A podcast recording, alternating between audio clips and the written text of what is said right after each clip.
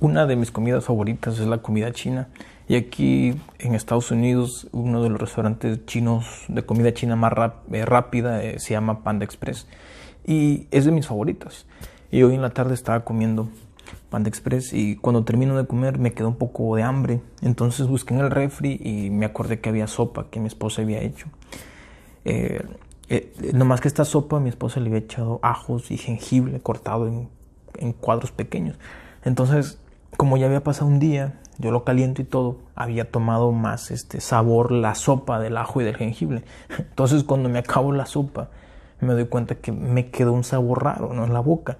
Y este sabor, pues yo no estaba acostumbrado a sentirlo después de haber comido algo que me gusta mucho, que es la comida china, sobre todo este restaurante, Panda Express.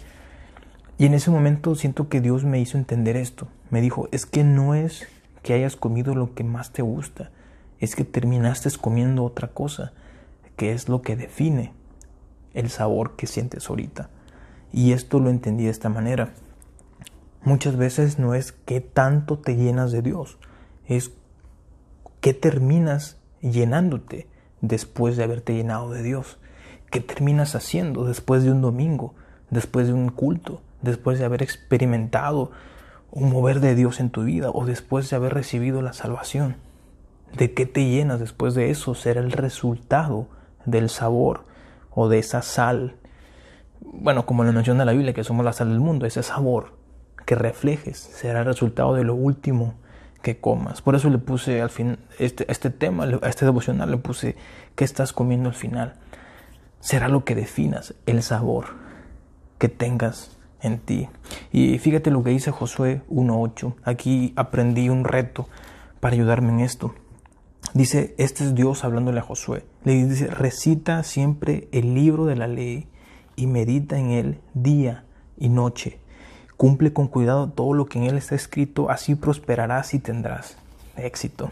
Le dice, el libro, la Biblia, que actualmente es lo que significa hacia nosotros, dice, léelo siempre. Dice, y no solamente léelo, sino que medita.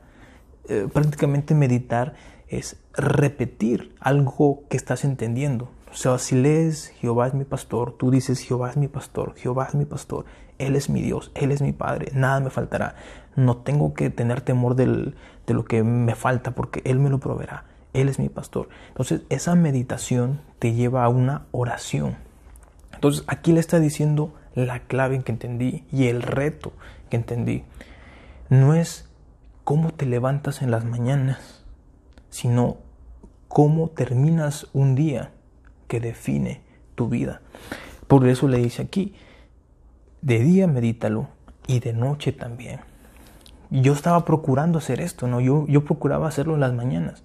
Me levantaba, estos devocionales la mayoría de veces los hago temprano.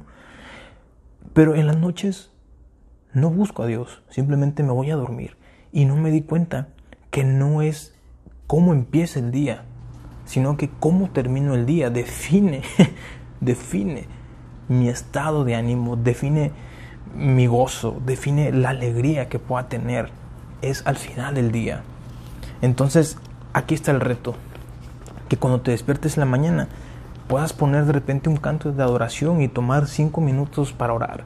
Y lees un versículo, cinco minutos, y cuando acabes el día puedas tomarlo como ese tiempo, otros cinco o diez minutos, para de repente despojar tus cargas, de repente un buen momento para perdonar si has tenido enojo durante el día, un buen momento para pedir perdón, para buscar a Dios o simplemente para darle gracias. Y así cumplimos este mandamiento y hace dos devocionales pasados hablaba sobre la promesa y la instrucción y aquí lo dice muy claro. Empieza con la instrucción, recita este libro, lee este libro, medita en él y también dice cumple todo lo que está escrito con mucho cuidado y le dice, y así prosperarás en lo que tú hagas. Y no solamente vas a prosperar, sino que tendrás éxito.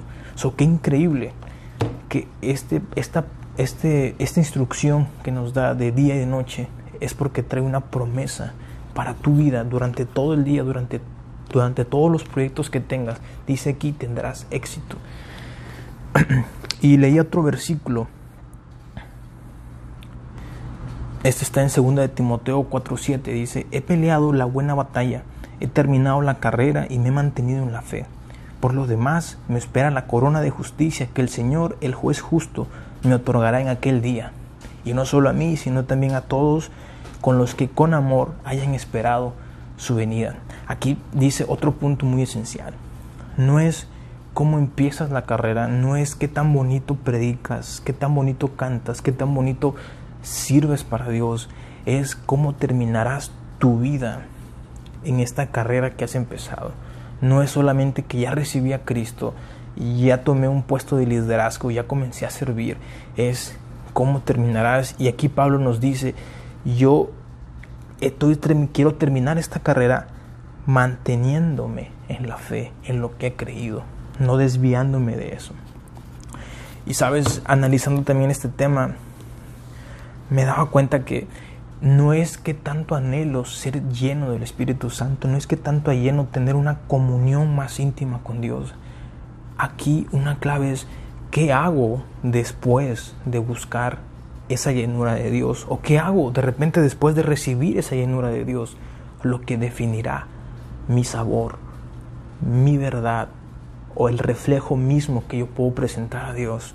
Y sabes, me he dado cuenta de este otro punto que por la gracia de Dios muchas veces no buscamos a Dios, nos alejamos de Dios, hablamos contra Dios, pero por su gracia muchas veces tenemos entrada ante la presencia de Dios y podemos experimentar su amor, podemos experimentar, you know, a veces no queremos leer la Biblia, no, no tenemos esas ganas, pero a veces Dios usa testimonios, usa fotos, usa memes, usa frases para tratar de hablarte.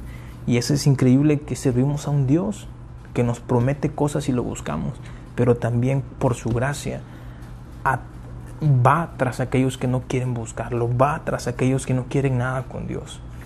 Y, si lo digo es porque yo, yo vengo de ahí, yo vengo de un lugar donde Dios fue a traerme, yo no vengo de un lugar donde yo quise acercarme a Dios, yo vengo de un lugar donde Dios me atrajo de regreso y por eso menciono la gracia en este punto y lo voy a tratar de compartir en todos los puntos que comparte porque porque ese es Dios.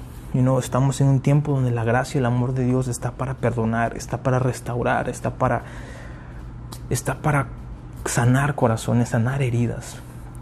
Y bueno, pues eh, repito, el reto es cómo amaneces y cómo anocheces. Será el resultado del sabor que tengas delante de Dios. Dios te bendiga.